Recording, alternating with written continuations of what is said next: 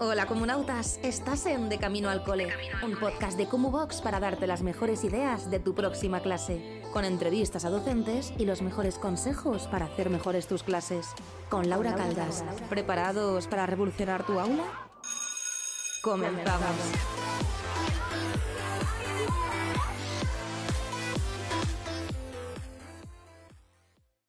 Bienvenidos y bienvenidas un día más al podcast de Box de Camino al Cole. Mi nombre es Laura y bueno, Loreto, cuando salga ya, he dicho hasta tu nombre, no te vas a presentar de momento, pero es que cuando salga ya este podcast está la plataforma nueva de Box, que no lo hemos hablado, pero va a salir ya cuando estemos grabando este, eh, cuando esté saliendo este podcast, vais a tener ya disponible una plataforma total, totalmente nueva de Box con cursos que llevo todo el fin de semana subiendo todos los cursos materiales, el Kumu Market, que Loreto tiene Kumu Market, Loreto tiene curso, así creo que, que ha sido una de las mejores personas para venir hoy. Así que nada, estoy un poco emocionada y se me ha olvidado y después de estar hablando de todo lo que hemos hablado antes de podcast, me acabo de acordar. Así que nada, Loreto, ¿quién eres? ¿A qué has venido aquí? Cuéntame un poco. Yo quería empezar dando la enhorabuena y felicitándos por el cumple de cómo me ha hecho mucha ilusión verlo y me hace mucha ilusión que, sigáis y que sigamos, porque yo también me siento parte que ha ido, em, porque es muy guay, ¿no? Eh, diría que me sorprende, pero tampoco, porque, joder, hacéis cosas muy chulas y, más que merecido, más que merecido. Así que a seguir, así que nos aportáis un montón y que ayuda mucho, mucho, mucho. Y bueno, ahora sí me presento. Cuéntame. Eh, yo soy Loreto, soy maestra de primaria y de inglés. Eh, me saqué la plaza en 2019 y desde entonces pues trabajo aquí en Sevilla, que es mi tierra, donde he vivido desde pequeña. Yo siempre he querido ser maestra y, lo he tenido muy claro. Entonces, mm, eh, para mí ahora mismo el, camino docente ¿no? y, el, presente laboral y el futuro laboral que tengo es de lo más bonito que, me puede pasar. ¿no? Yo digo que soy muy feliz yendo a trabajar y la mañana y eso es muy guay. Además, preparo posiciones, eh, colaboro con oposiciones PG, con Pablo, y bueno, pues también hago cursos de formación, creo materiales y recursos. Y pues estoy en el mundo de las redes con, con el perfil de Vichy Teacher. Os dejaremos los links y todo siempre por la cajita de descripción. Pablo ha estado también en el podcast. Eh, Sevilla, cuando fuimos a Enseñate, eh, va a ir como este año a Enseñate. Así que Loreto está ya aquí, está bien mojada con Cumubox entre, entre las oposiciones. Y aparte tienes un curso de Class Dojo, que ahora vamos a hablar también un poco y me vas a contar un poco de gestión de aula porque Loreto tiene muchas visiones que me gustan. No invito a gente que tenga mi opinión, pero me ha gustado. es que parece que digo, no, solo que venga Loreto que me va a bailar el agua. No, porque me acuerdo que hicimos un webinario, que también lo tenéis en Kumu, que creo que os va a gustar mucho como habla Loreto, hablando del Class Dojo y de la gestión de aula. Me gusta porque has empezado diciendo que siempre vas contenta a trabajar, ¿vale? Y yo creo que Loreto, una de las cosas que tiene es que, es cierto, cada vez que sube algo, Loreto está contenta. Yo creo que yo soy lo opuesto. Me pongo con el moño y digo, bueno, tenía un día de mierda, hablando mal y pronto. Total, total. ¿Qué te da, ¿Por qué te gusta ir a trabajar? ¿En qué momento te levantas por la mañana y dices, voy a ir a clase y me va a gustar? ¿Por qué? Mira, hace poco reflexionaba sobre esto. Yo, en general, creo que soy una persona súper positiva, ¿vale? Mm, eso eh, está muy bien, ¿no? y, a mí me hace muy feliz y yo vivo la vida desde un perfil muy alegre pero no quiere decir que no tenga días malos, ¿no? No quiere decir que yo, por ejemplo, hoy cuando sea el despertador no diga, ay, me quiero morir, estoy deseando quedarme en la cama, ¿no? Pero es que es cierto que cuando doy el salto, ¿no? Y consigo mm, superar la barrera de levantarme de la cama, tío, pues mm, afronto el día con alegría, ¿no? Porque en el fondo me siento muy afortunada de estar trabajando donde trabajo, ¿no? Mm, a mí me ha ayudado mucho conocer muchas realidades, ¿no? Yo he hecho, esto no lo he contado nunca, pero yo he hecho eh, muchos voluntariados, ¿no? En el extranjero, he hecho voluntariados también nacionales, em, he estado mm, de manera muy cercana trabajando con realidades muy diferentes y yo creo que todo eso también me ha ayudado a valorar mucho más, ¿no? Lo que tengo y, a valorar pues cosas muy pequeñas como el decir, oye, es que yo me levanto y yo voy a trabajar en, en lo que me apasiona, que es el mundo de la educación, ¿no? Entonces, yo soy de la filosofía que si la vida te da limones, haces limonada y, tan ricamente, ¿no? Y, y echas para adelante con lo que pueda. Pero eso no quiere decir, y siempre lo digo, que no tenga días grises o que no tenga momentos malos, porque yo creo que, todos los tenemos. A mí me hace muy feliz trabajar porque es que es mi pasión. Yo siempre cuento que desde que yo tengo uso de ratón, yo he jugado a enseñar. O sea, yo recuerdo perfectamente aprender las vocales eh, en lo que era preescolar, ¿no? De, aprender como mi seño Meli, eh, que la A iba de azul, que la E iba de rojo, ¿no? En plan, tengo perfectamente eh, ese momento grabado e, en la cabeza. Y yo llegar a casa, poner mi pizarra en mi cuarto, que tenía una pizarrita chica de estas que me regalaban los reyes, colocar allí a tres o cuatro muñecos y yo enseñarle las vocales, ¿no? Y yo dibujarlas de los mismos colores que le había dibujado mi seño y, pegárselas, ¿no? En el mismo sitio que lo había hecho mi seño y cómo explicárselo. Y yo les ponía exámenes, les hacía preguntas, les ponía notas, o sea, de todo, ¿no? Entonces, eh, para mí eh, es como ese sueño, ¿no? Que tiene muchas veces cuando ahora, por ejemplo, miro al futuro, ¿no? Y digo, pues ojalá dentro de unos años consiga esto o esté en este punto.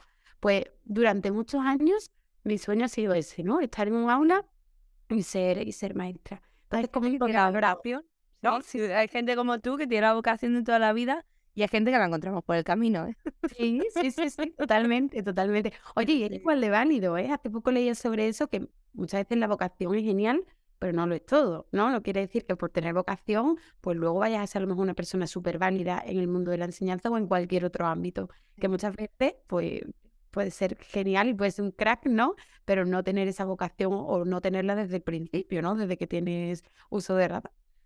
Yo creo que la vocación es, y siempre lo digo, eh, es con lo que juega el sistema con nosotros, eh, tanto aquí en Reino Unido como allí en España. Porque si tú no tuvieras vocación, tú no te quedas estas tantas haciendo materiales. ¿Sabes lo que te quiero decir? O corrigiendo. Eh, cierto es que tenemos muchas vacaciones, pero porque también trabajamos más horas extra que cualquier tipo de trabajo. El Cristian me va a matar cuando lo dices, porque Cristian trabaja eh, 24/7, pero es eso, y juegan con la vocación y como gente como, como Loreto, gente como que tiene mucha ilusión y que quiere su trabajo, y que realmente lo que estás haciendo es cambiar vidas dentro del aula. Me vas a contar un poquito dentro del voluntariado, porque a mí me parece que es un tema muy interesante. Yo hice con la Cruz Roja y es lo que tú dices, ver eh, cómo viven otros y lo que tú tienes en casa. Y muchas veces el, el crecer rodeado de gente que tiene la misma suerte que tú, porque a veces naces donde has nacido, eso sí que es suerte. Luego hay otras cosas en la vida que no puede ser suerte. Pero muchas veces vivimos en esa burbuja, y no sé con quién lo hablaba en podcasts anteriores, creo que fue con Pedro. Digo, vivimos en la misma burbuja y no te das cuenta hasta que empiezas a ser profe que hay situaciones muy, muy fastidiadas, por no decir otra palabra, de, alumnos y alumnas. Totalmente. Pues mm, mira, yo, mm, a mí el tema del voluntariado, eh, por el cole donde estudié, siempre lo he tenido como muy presente, ¿no? Porque es un cole que tenía eh, muchos voluntariados diferentes, tanto a nivel nacional como a nivel internacional. Entonces siempre ha sido una realidad que he conocido, ¿no? Que, que he recibido muchas historias, muchas experiencias, muchas y yo tenía la espinita grabada ahí, ¿no? La espinita mm, clavada de decir, yo quiero probar esto, ¿no? Porque yo siempre he sido una persona muy inquieta, ¿no? Y de, y de conocer y de explorar y de preguntarme, ¿no? El porqué de las cosas. Entonces, pues bueno, empecé con algunos voluntariados a nivel nacional, ¿no? A conocer algunas realidades, tanto con niños como con personas mayores. Y mm, y bueno, pues ahí empieza, ¿no? E-, ese choque y el decir, oye, es que estas realidades, ¿no? Que estoy viendo, estas situaciones, pues me remueven, ¿no? Y me hacen darme cuenta que lo que tengo es genial, pero que es que mm, no es lo normal, ¿no? No, lo que tú dices, ¿no? Mi burbuja no es la burbuja o no es eh, el contexto en el que vive todo el mundo. Y mm, después de esas experiencias, uno de mis mejores amigos me propuso irnos a África, ¿no? Irnos a Mozambique en concreto. Eh, hacer también un voluntariado, este si era con niños. Entonces, pues bueno, muerta de miedo, pero con esa inquietud y con esa también eh, ilusión de que las experiencias de voluntariado anteriores habían sido muy guay, pues nos decidimos ir y nos fuimos un verano. Y yo creo que es que a mí esa experiencia me cambió la vida y me cambió totalmente la forma de ver, de ver las cosas, ¿no? Y yo creo que ha sido un punto de inflexión muy fuerte en mi vida, porque mm, ya no es que haya una persona, ¿no? Un niño que tiene un contexto un poquito eh, peor que el tuyo. Ya es que es una realidad completamente distinta. Es que es un país totalmente distinto, ¿no? Que simplemente hay cosas que tú das por hecho que son normales allí y no lo son. Fuimos a una escuela que era mm, cuatro paredes, no tenían techo eh, y, cuatro paredes pues totalmente destrozadas, ¿no? ¿no? No tenían puertas, no tenía, era como una sala, niños de muchas edades, ¿no? Y sí que tenían una pizarra. Y, mm, y fuimos pues el grupo de voluntarios a presentarnos Y cuando yo dije que era maestra, vinieron corriendo con una Oh. lista y con un borrador a que les enseñara algo, ¿no? A que, a que, a que estuviera allí con ellos y que enseñara. Y me acuerdo que, que bueno, de, de ese tipo de historias, ¿no? Y de ese tipo de anécdotas tenemos un montón. Pero realmente te, te cambia, ¿no? Te cambia totalmente la visión. Y como algo, por ejemplo, como la salud, que por aquí mm, damos por hecho, ¿no? Que tienes un peque que te falta un día o tú misma te encuentras un día mal, te tomas un paracetamol y listo. Pues allí no. Allí un día te falla la salud y no sabes si vas a tener acceso a medicamentos, acceso a un hospital, si, si es algo pequeñito y vas a salir adelante o si es algo como una, no sé, una eh, gastroenteritis y no, no vas a salir adelante, ¿no? Entonces, de eso, de eso tenemos muchas, vamos, muchas vivencias, ¿no? Allí. Eh, entonces, todo eso es que te cambia la forma de, de entender la realidad y de ver las cosas, ¿no? Yo recuerdo cuando volvimos que me costó muchísimo adaptarme de nuevo a estar aquí, ¿no? Porque, mm, claro, ¿Cuánto de- estuviste? Estuvimos un mes y medio. Sí, tampoco de estar allí Mm. a de repente, oye, vuelvo aquí y tengo a mi madre con poniéndome mil cosas delante para comer, ¿no? Eh, tengo a mis amigos mm, proponiéndome muchos planes, eh, tengo la playa, ¿no? Todo el mundo en la playa, que si la cervecita, que si... Y jolín, yo acabo de venir de una realidad totalmente distinta, ¿no? Es como si hubiera sido un sueño, un espejismo. Entonces, me costó mucho el volver aquí y el estar bien y el, y el no sentirme mal, ¿no? O, o no, yo lloraba mucho cuando volvía, ¿no? Porque decía, jo, em, yo qué he sido, no, no he sido nada, ¿no? Yo he sido ahí pues como un, un rayito que ha estado unos días que yo he recibido mucho más de lo que jamás haya podido dar, pero esa realidad sigue ahí, ¿no? Y, y no puedo hacer nada. A mí me, me frustra mucho Sí. cuando yo no puedo hacer nada por cambiar eso, ¿no? Entonces, bueno, pues es que podría hablarte horas de... de No, yo creo que es muy importante y yo creo que, jolín, muchas veces es eso, la burbuja. Yo lo llamo la burbuja porque la mía explotó ya... A mí me costó mucho que explotase la burbuja hasta que no empecé con la Cruz Roja. Había una, una niña, me acuerdo, que tampoco te tienes que ir, que la gente no tiene por qué hacer lo que tú has hecho, que, que lo tuyo, a mí me habría encantado hacer eso en su momento. Ahora, pues, las situaciones de la vida, pues no, te da, te da miedo, ¿no? Es como que necesitas a alguien que te, que te diga cómo hacerlo o ir con alguien, porque si no, aquí en Reino Unido la gente lo hace muchísimo, eso de me voy un mes, me voy un año, lo hacen mogollón y les envidio mucho por todo eso, de ese, ese- esa forma que tienen de, de ser echados para adelante. Pero yo empecé poquito, ¿no? Empecé con la Cruz Roja y si hay gente que se quiere plantear hacer este tipo de cosas, con que os vayáis a hacer voluntariado una vez al mes o una vez a la semana, vais a ver todo lo que podéis, podéis ver, que no hace falta ese otro lado, que en, que en España también tenéis un montón. Pero me pasaba que una, una niña, yo hacía refuerzo escolar por las tardes en un barrio en Alcalá, y, y una niña, la madre cada día tenía menos dientes. O venían oliendo alcohol a las 7 de la mañana cuando nos íbamos de campamentos. Entonces ya cosas así dices, jolín, y, y yo me quejaba porque mi madre me hacía recoger la habitación. Te hace plantearte, pero también me ha ayudado mucho a, a la hora de estar en clase, ¿no? Porque empiezas a entender y empiezas a ver cosas de una manera totalmente diferente. Y además yo he tenido, vamos a decir, la suerte o he tenido eh, la situación que, he estado en Reino Unido, mi colegio de ahora mismo es así. La policía está todos los días en el colegio y la ambulancia viene todos los días también. Porque no, no porque se peguen entre ellos, sino porque muchas veces se cortan o hacen alguna cosita. Entonces, y te ayuda muchísimo a ser más agradecido, como tú dices, de la vida. Totalmente, totalmente de acuerdo. Nos hemos puesto intensas y llevamos cinco minutos, que sepas. Y me he dado cuenta que tengo las gafas un poco torcidas hoy, por eso estoy. Está guapísima, que te queda genial, pero- Estoy levantada de la siesta, que lo sepáis. Cuéntame de, de las mejores, vamos a ponernos eh, dramáticas. La peor experiencia en un aula y por qué. La peor experiencia en un aula. Mm, diría que quizás en mi primer año, en el que estaba en eh, como funcionaria de prácticas, ¿no? Que es un año ya de por sí muy intenso, porque como que tienes mucho miedo a que después de eh, tener tu plaza, ¿no? Hagas algo mal y te la puedan quitar, ¿no? Como un año en el que tienes ahí la presión de decir, jo, quiero hacerlo mejor que nunca, ¿no? Y quiero demostrar que valgo para esto. Em, me tocó una clase eh, que le tengo un cariño inmenso porque fueron mis primeros niños, era un sexto de primaria y era una clase como que necesitaba mucho cariño, ¿no? Que era lo fundamental. Y yo llegaba allí pues llena de cariño porque además es mi forma también de entender la educación. Entonces, pues tuve una relación eh, muy bonita con ellos, aprendimos un montón, hicimos cosas muy chulas, em, pero había un peque con una situación muy complicada, ¿no? Y, mm, y bueno, pues muchas veces eh, todo lo que tenía en casa lo trasladaba al aula, ¿no? Y se daban situaciones, pues eso, de enfrentarse con sus compañeros, eh, al final mm, situaciones que partían de su propia inseguridad, ¿no? Y, la expresaba. Claro, era un niño grandote, sexto de primaria, ¿no? Un niño... Son muy grandes algunos. Que hubo muchas, em, muchos momentos, ¿no? Muy violentos, que mm, sobre todo a mí me frustraba mucho decir, ¿cómo ayudo yo a este niño? ¿No? ¿Qué puedo hacer yo por este niño? O sea, eran cosas muy...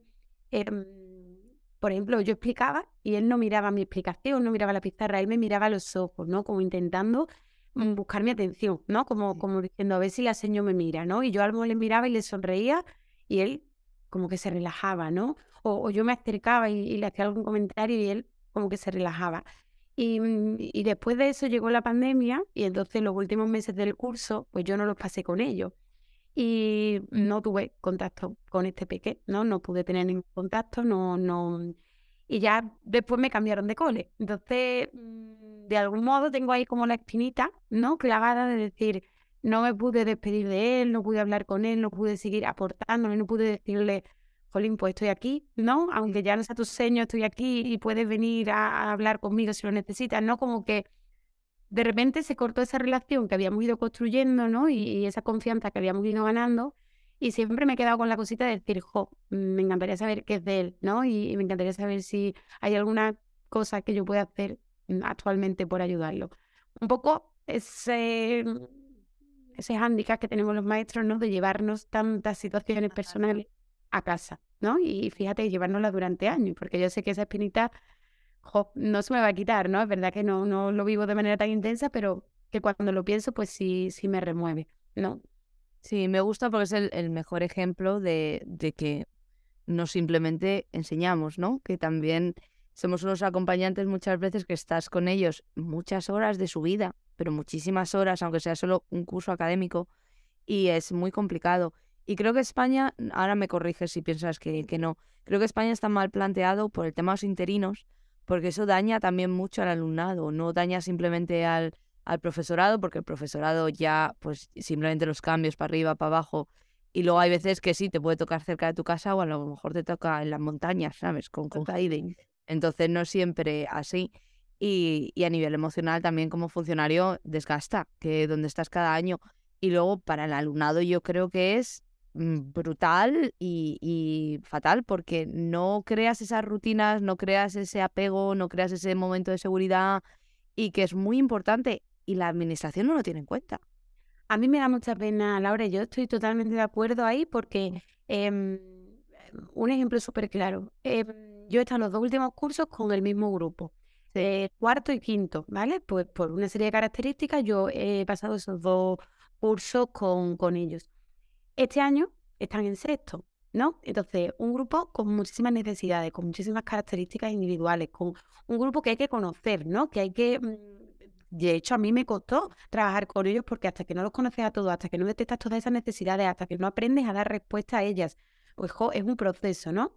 Y este año que estarían en sexto y que yo aspiraba a terminar con ellos, ¿no? Lo que es la etapa, pues me cambian de cole. Me cambian de cole a ah, mí y entra otra persona la otra persona que entra, el, pobre con muy buena intención, ¿no? Y, con muchas ganas, estamos en contacto, yo le cuento cosas, él me cuenta cosas, pero claro, al final para los peques fue un palo, para las familias un palo, para el propio profe que llega un palo, ¿no? De decir, jo, ahora yo aquí mm, tengo que cubrir un hueco que era de otra persona, ¿no? Y que yo tampoco lo estoy pidiendo, yo he pedido mi lista de 300 coles y es la que me, que me ha tocado, ¿no? Y lo peor de todo, que pues, claro, las familias me, me escribían, ojo, qué pena. las familias son importantísimas también. Totalmente, pero al final yo decía, es que lo peor los peques. O sea, es que eh, por mucho que este chico llegue con buena intención, en un sexto de primaria, ¿no? Un curso ya tan exigente que lo preparamos, que tenemos que hacer el instituto, que sí. Es que él, hasta dentro de mínimo tres, cuatro meses, no va a tener, ¿no? Su clase organizada, no va a conocer un poquito a los peques, no va y me da mucha pena, me da mucha pena porque al final daña mucho el sistema y daña mucho a los niños, daña mucho el nivel que, se puede dar. Entonces, yo mm, no sé cuál es la solución, pero creo que ahí deberían favorecer la continuidad mucho. los interinos que, que tienen que daros plaza. Esa es la solución. Tanto interino y tanto para arriba para abajo, la gente está desesperada. Yo tengo amigas que llevan opositando desde eh, que terminamos la carrera en el 2014. Es que es una locura. Es una locura y es lo que tú dices, dañas al alumnado. Y que sigas, que te quiten la clase y sigas en el mismo centro, hace mucho también. Que no te manden a, a la conchinchina, que te mandan a otro sitio que está cinco horas en coche. Es que no, no piensan, incluso para tus compañeros y compañeras también, Jolín, empezar de cero para la persona nueva que llegue. ¿Qué consejos les das a esas personas que llegan por primera vez a un aula? A mí eso me parece una de las cosas más duras, ¿eh? llegar es súper cada curso y yo lo paso fatal. Mucha gente me dice, uy, tú con lo extrovertida que eres, o no sé qué, eres muy positiva, muy alegre. Yo las primeras semanas de curso lo paso fatal, porque yo mm, cuando cojo confianza con una persona, trabajamos codo con codo y genial. Pero hasta que cojo confianza, jolín, a mí me cuesta, ¿no? Y me cuesta sentirme segura al expresar mis ideas, me cuesta. Entonces, claro, empezar de cero en un cole, para mí es de las experiencias más difíciles año tras año. Yo creo que mm, aquí la clave es mm, asumirlo, ¿no? O sea, yo ya creo que a lo largo de los años he ido asumiendo mi situación, ¿no? Que al principio idealizas todo un poco, en plan, este cole me encanta, es el mejor del mundo, me quiero quedar aquí. Pero cuando ya ves cómo funciona, ¿no? Yo creo que lo mejor que puedes hacer es asumir la situación, ¿no? Eh, que vives. Luego creo que es súper importante también dedicar tiempo a conocer a las personas, ¿no? Hay, hay gente muy chula trabajando en todos los coles suele haber un equipo muy guay detrás, ¿no? Por lo menos parte del equipo, no vamos a decir todo. Tío, pues dedicar tiempo también a conocer a esas personas es muy bonito, porque al final en el día a día son los que te acompañan, ¿no? Yo este año tengo mucha suerte con mis compis de nivel y una de las cosas que más valoro es ese trabajo inicial que hicimos de pasar tiempo juntos, de conocernos, de mm, compartir, ¿no? Y, y al final hemos creado no te voy a decir una amistad, pero sí un, grupo donde sentirte muy cómodo, ¿no? Y donde, oye, pues comparto el día que no me siento bien, comparto esto que no me está saliendo, comparto esta inquietud, el hacerte un hueco, ¿no? Y llegó una chica... Que te acepten también. Sí, llegó una chica interina a nuestro cole hace unos meses, nada, estuvo un mes y medio así, y yo creo que ella, ¿no? Eh, se sintió muy bien precisamente por eso, porque ella se acercó, ¿no? Se abrió, se unió a nuestro grupito y jolín, pues al final seguimos trabajando como un equipo, ¿no? Entonces, eso me parece muy guay, ¿no? El decir, oye, pues voy a apoyarme en la gente que quizás ya está ahí, que conoce, voy a preguntar todo lo que me haga falta, que, jolín, es normal que no lo sepa, ¿no? Y, voy a al final hacer piña, porque cuando haces piña se nota. Ese día gris, ¿no? O ese mm, problema que tienes, que te está rondando ahí, y de repente lo hablas con un compañero y parece que se deshace el nudo, ¿no? Y parece que ya no es tan gordo. Creo que eso es importante también y ser también esa persona. Lo hablaba, no sé si lo hablaba yo sola en uno de los podcasts que hablo. Es que el lunes hablo yo sola, ¿vale? Entonces me siento y hablo 15 minutos yo sola en la habitación. Y lo hablaba de, de si conoces que alguien empieza nuevo y tú llevas ya tiempo en el centro, de ser ese, ese rayito de luz, ¿no? Para esa persona, de intentar hacerle sentir bien, aunque luego la persona te caiga fatal. Porque pasa, ¿no? Que tú lo has intentado y luego dices, pero sí, sí, es que no te aguanto. Pero estamos aquí todos juntos para los niños y las niñas, ¿sabes? En plan, yo lo hago por los chavales. Eh, pero el hacerles sentir cómodos, el que tengan un problema y estar ahí, es algo súper importante. En mi centro lo que mejor hacen, luego son unos pesados para otras cosas, pero tienes un problema, encuentras a la persona a la que se lo tienes que contar y lo solucionan enseguida sobre todo en secundaria, que el tema del comportamiento, hay veces que dices, ¿yo qué hago aquí? ¿Qué he yo mal en la vida para estar discutiendo de esta manera? Pero es súper importante dejar a la gente eh, involucrarse, aunque vengan solo durante dos o tres semanas contigo, porque tú aprendes de esas personas, ellos aprenden de ti y los niños van a tener un proceso mucho más bonito. Totalmente. Esa persona. Y aprender de los demás, ¿no? Es que me parece que, que eso es súper bonito. O sea, es que... Que cada uno tiene su método, su forma, ¿no? Su carisma dentro de un aula. Y cuando de repente te sientas con alguien y a lo mejor compartes algo que tú haces y escuchas lo que otros hacen, es que yo siempre digo que donde yo más he aprendido es en Instagram y en los coles. ¿Y por qué? Porque al final estás escuchando a otra gente contarte ¿no? lo, que, lo que a ellos les funciona. Y es que a lo mejor tu realidad es parecida o tu metodología es parecida y te faltaba ese pasito, ¿no? Te faltaba ese truco que de repente alguien te da. Entonces, a mí eso me parece clave, el hacer piña y el hacer equipo. Y la gente es muy importante, sobre todo por Instagram, que no se frustren nunca, porque, jolín, yo me acuerdo, y además es algo que a mí me molesta mucho, el tema de cómo poner las sillas y las mesas, ¿vale? Mira, me estoy poniendo esta más cómoda porque es que me enfado. Y además lo estaba hablando con una compañera el otro día. Trabajar en grupos es súper complicado. Eh, tener las mesas en grupos y poder hacer una clase fluida es súper complicado. Lleves un año, dos años, eh, diez años, te puede costar con diferentes grupos. Y a mí me parece que hace mucho daño todas estas eh, metodologías y todo que dicen, no, trabajar en grupo es mejor, es que si no trabajas en grupo, no trabajas no sé qué. Bueno, es que hay un proceso. Es que hay un proceso y tú como persona tienes que aprender y sobre todo a, a comprender el grupo con el que estés trabajando y a lo mejor te pasas dos años sin poder poner las mesas en grupo porque te tienes que acostumbrar incluso hasta el colegio en el que estés trabajando. Y me da mucha rabia porque la gente ve ahí veces que dice, no, es que si no trabajo en grupo no lo estoy haciendo bien. No pasa nada. Yo ahora mismo no los tengo en grupos. ¿Quiero tenerles en grupos? Sí. Pero hasta Semana Santa, por mi situación, yo no los puedo tener en grupo. Porque en Semana Santa, los que tengo de segundo de la ESO cogen las optativas y se quedan solo los que quieren hacer mi asignatura y luego los grupos de los mayores sé que quieren. Por ejemplo, ese es mi, mi caso. Pero no es el mejor o peor profe. Pero es que eso pasa con todo. A mí me, da mucha rabia, mm, y eso es verdad que es una de las cosas que pasa por Instagram y que menos me gustan, que mm, dictemos sentencia, ¿no? Sí, en el sentido. Eh, esto está bien, esto está mal, esto mm, sí, esto no. A ver, sí, pero, ¿no? Yo siempre digo sí, pero o no, pero.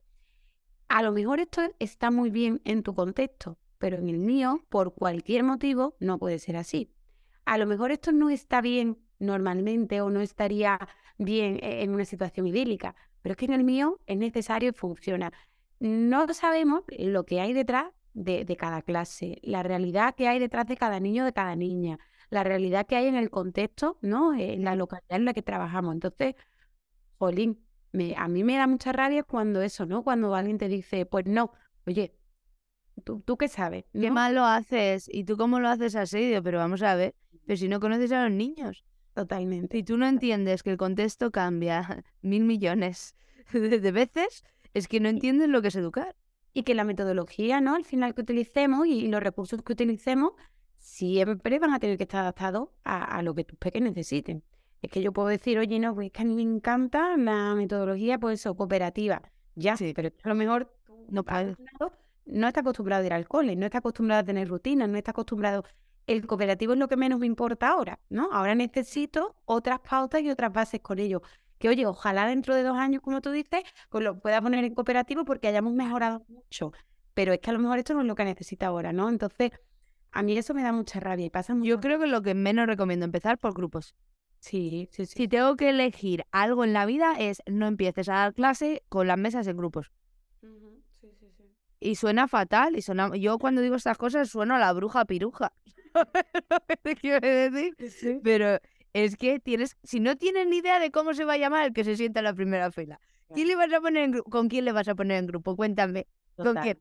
Porque lo de hacer grupos no es uno, dos, tres, cuatro, no. Por ejemplo, de hacer grupos una gestión de aula espectacular o simplemente la organización de las mesas es espectacular. Tienes que conocer al alumnado, con quién se lleva bien, con quién se lleva mal, con quién no va a trabajar, con quién sí, ¿Con quién va a tener el drama y se va a escribir? Es que tienen mil millones de cosas, pues como tú en el trabajo. Tú vas a, la cena de Navidad, como estábamos hablando antes de yo, y yo sé con quién no me voy a sentar. Claro. pues lo mismo ellos. ¿Que vas a sentarles tú como te dé la gana sin conocerles de nada? Pues no va a funcionar. Y te lo digo yo ya. Porque a veces vienen con ya historias. Imagínate que llegas a un sexto de primaria y llevan toda la vida juntos. Les vas a contar tú a ellos con quién se va a sentar. Sí, sí, sí, totalmente. totalmente. No, que hay muchas técnicas. Sí, sí, sí, sí. Que no se puede, jolín, em, dar sentencia no tan rápido. Me da mucha rabia cuando hacemos eso porque yo creo que hay que tener la mente un poquito más abierta y, respetar y entender, ¿no? Que cada uno mm, vive en un contexto y tiene una circunstancia. Y que hay que ser súper flexible. Hay que ser súper flexible todos los días. Y, y te puede pasar cualquier cosa. Te puede pasar cualquier cosa. Yo he hecho podcast en enero, no os he escuchado, pero he hecho podcast apocalípticos de estos de, las peleas que he vivido, eh, cuando me llamaron P, cuando pegué a un niño con una puerta. Entonces, nunca sabes. Yo jamás pensé que iba a pegar a alguien con una puerta. Total, total, total. Sí, sí, sí, sí. ¿Qué es lo que más te frustra de la gestión de aula a nivel personal? ¿Qué es lo que más te cuesta? Vamos a sacar las vergüenzas. Pues diría, no, eh, la gestión de aula es un tema complejo, ¿eh? La gestión de aula es un tema que, que nos daría también para mucho. Necesitamos Diría- tres asignaturas en la carrera de eso, ¿eh? Eh, Bueno, eso, eso por supuesto, porque No se nos cuenta nada. hablamos. Pero ese momento, ese momento en el que mm, tú llegas toda ilusionada, ¿no? Con la carita de niña inocente al cole, primer día, ¿no? Septiembre, y de repente te pones delante de una clase, como me pasó a mí, sexto de primaria, ¿no? Y, y yo los miraba a ellos, ellos me miraban a mí. Decía, vale, ahora tengo que hablar. ¿Ahora qué? a- ahora tengo que empezar, ¿no? Yo, yo el primer paso, la interacción, porque no. yo, mm, ese momento no se me olvidará jamás. Y digo, es que a esto tampoco nos han enseñado, ¿no? A, oye, ¿y ahora qué? ¿No? ¿Ahora qué? Ahora que llegado, Ya, la voz, cómo la utilizas. y, y bueno, y el, y el dinamizar el aula, ¿no? El gestionar el aula que decimos. Es que a eso no nos han enseñado. Entonces, mm, eso eh, es un tema interesante. Yo diría que lo que más me cuesta es... A ver si, me explico. A ver. Em, no dejar que mi mm, drama, mi mm, frustración, mi cansancio, mis tristezas, mi mm, nivel emocional de ese día influya en mi día a día y mi gestión del aula en ese día. Es súper complicado, ¿eh? hay días que son muy guays y yo llego con mucha energía y, y genial. Hay días que son muy difíciles. Yo, por ejemplo, este curso empecé eh, regulín porque a nivel personal de- tuvimos la operación de una persona muy cercana y fue Sí. momento muy duro. Y eso inevitablemente afectaba a mi gestión de aula y afectaba a mi relación con los peques y afectaba a, a- a todo, a todo, ¿no?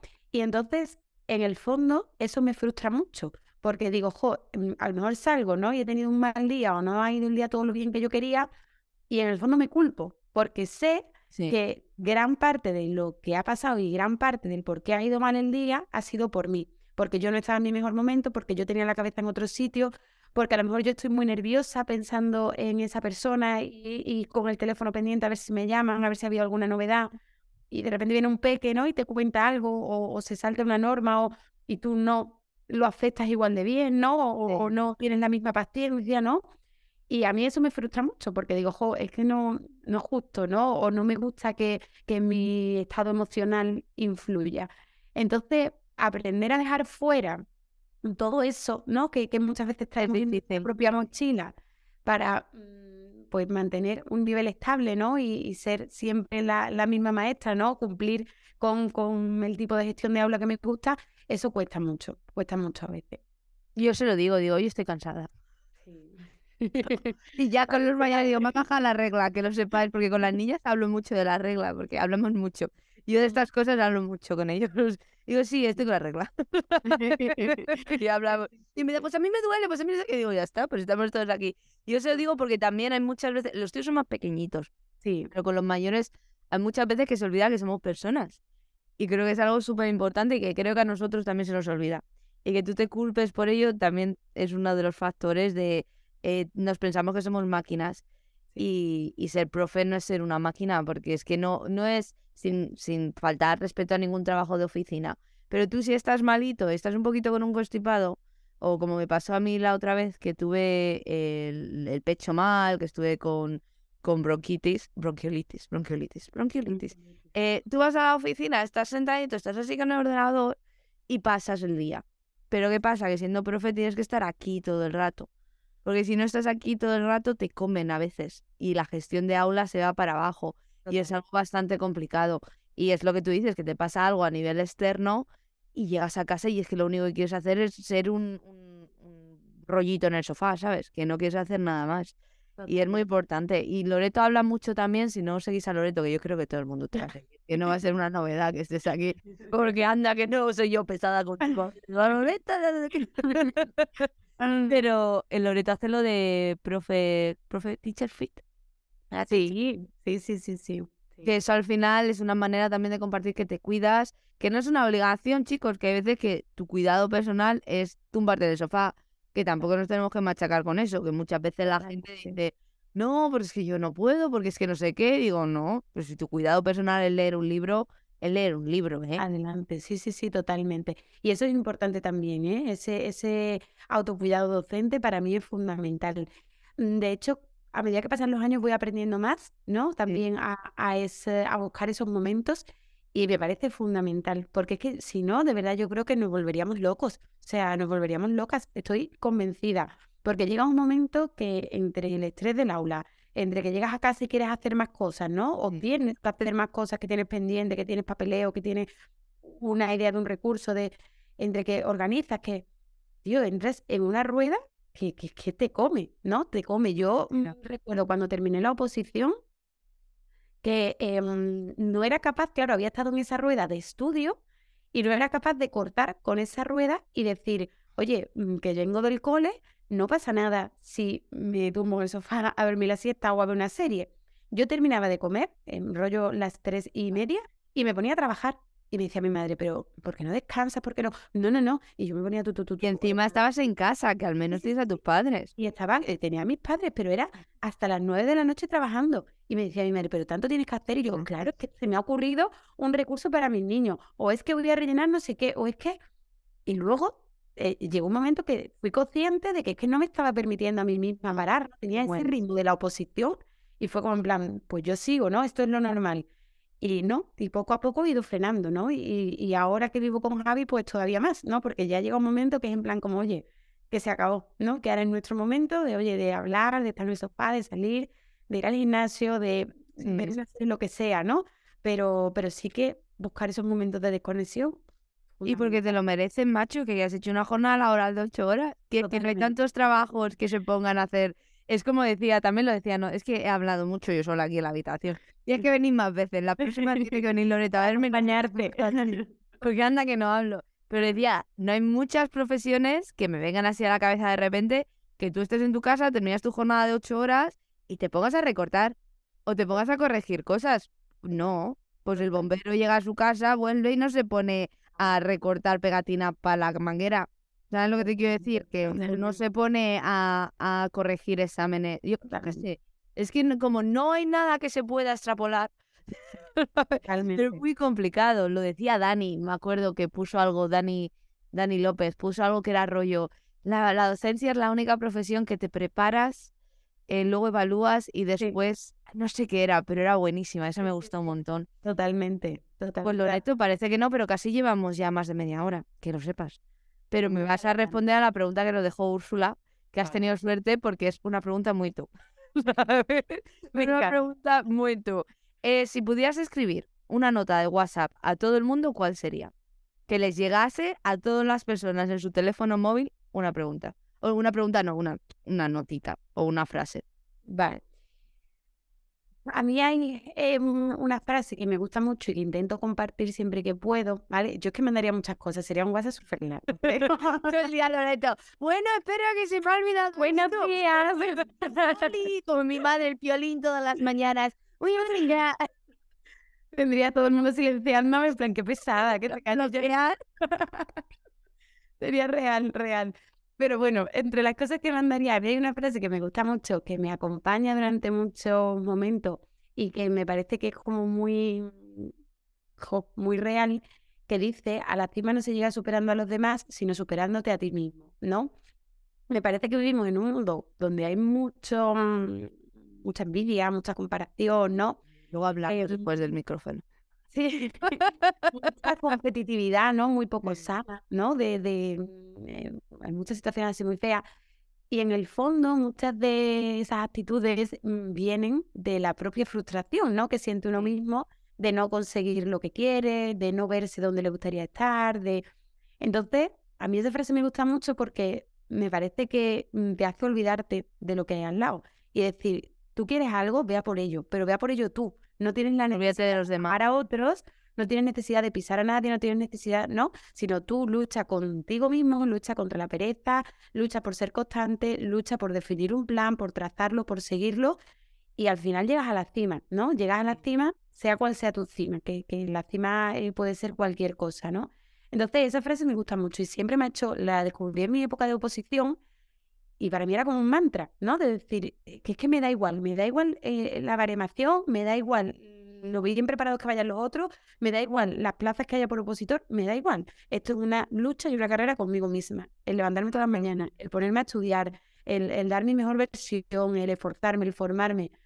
Hijo, pues mm, me, me, ayudó mucho, ¿no? Y creo que sería bonito compartirla con el mundo y decir, hijo, deja de, de, pensar en el de al lado y piensa en ti, ¿no? Y, y, en lo que tienes que hacer para conseguir las cosas. El compararse es muy duro.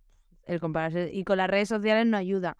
Todo, todo el tema de redes sociales lo estaba hablando con el señor X el otro día, eh, que no se nos ha formado en ello.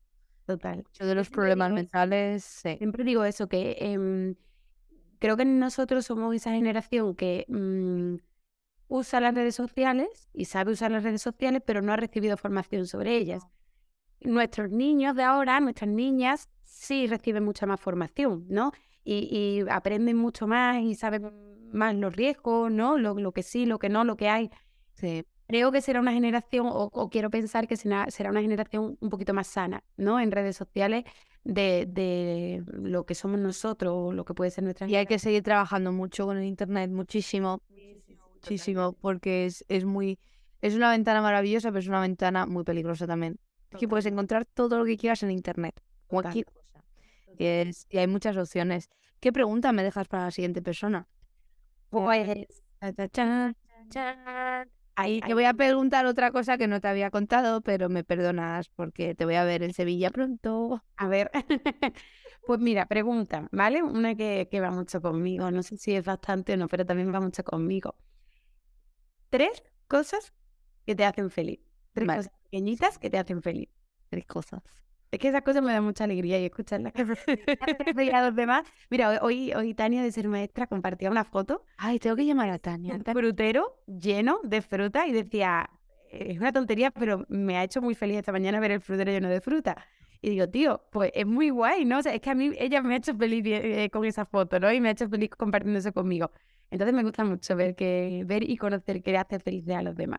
Muy bien, me ha gustado eso. Perfecto. Y ahora me tienes que recomendar algo que no te lo había contado. ¿Recomendar? Pasa por no escuchar ninguno de mis podcasts. ¿Te aguantas? Pasa por no escuchar nada. La culpa mía, ¿no? Pasa que no puedes ir al gimnasio y te lo pones de fondo. Los míos no. Los que sean entrevistas con gente. Los míos no, que hablo mucho. Total. No, los tuyos pero los otros.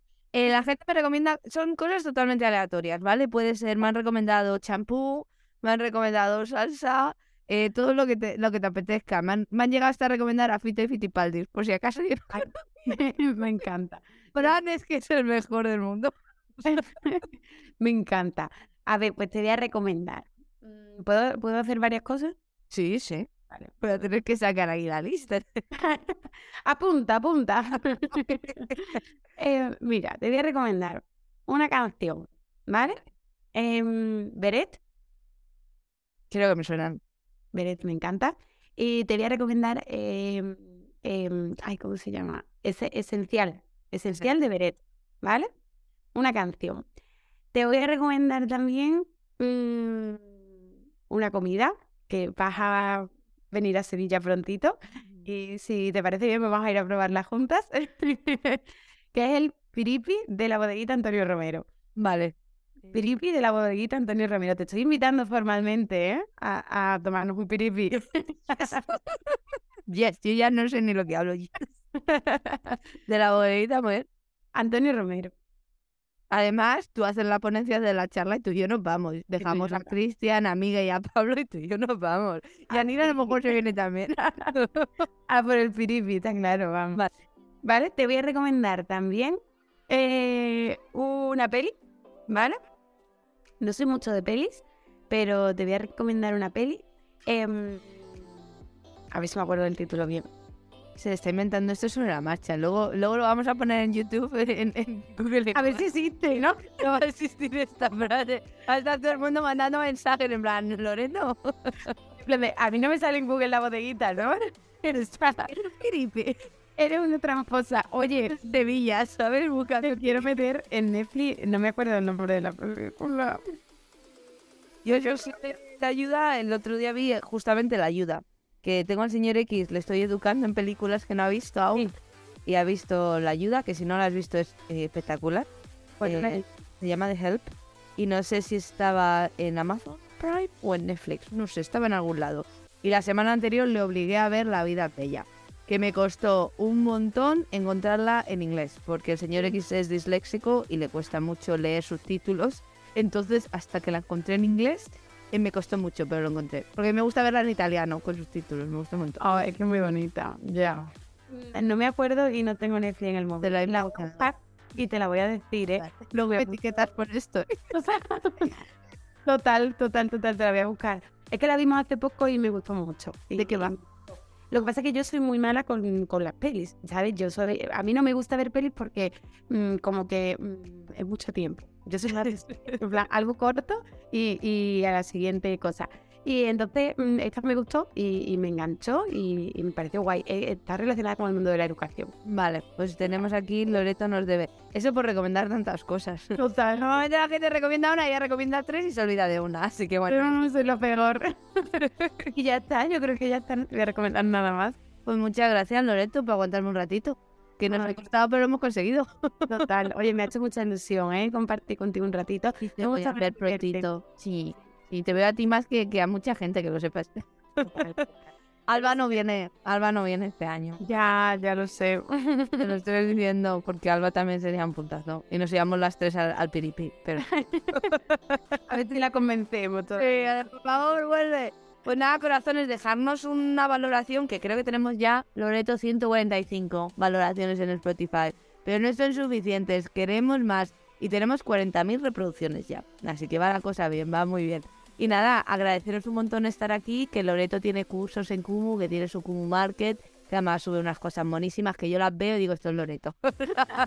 Lo digo, Dios, hay, gente que les tengo echado el ojo, digo, yo sé quién ha subido esto. Nada, corazones, que tenéis un montón de cosas en común, que ya tenéis la plataforma nueva, que espero que vaya bien, lo estoy diciendo, sale hoy justo 20 de febrero, que es cuando estamos eh, grabando el podcast, pero claro, cuando esto salga, que creo que son dos semanas, la plataforma ya tiene que estar perfecta. Es que nada, muchísimas gracias Loreto. Vamos al Gracias a ti. Besito. Chao.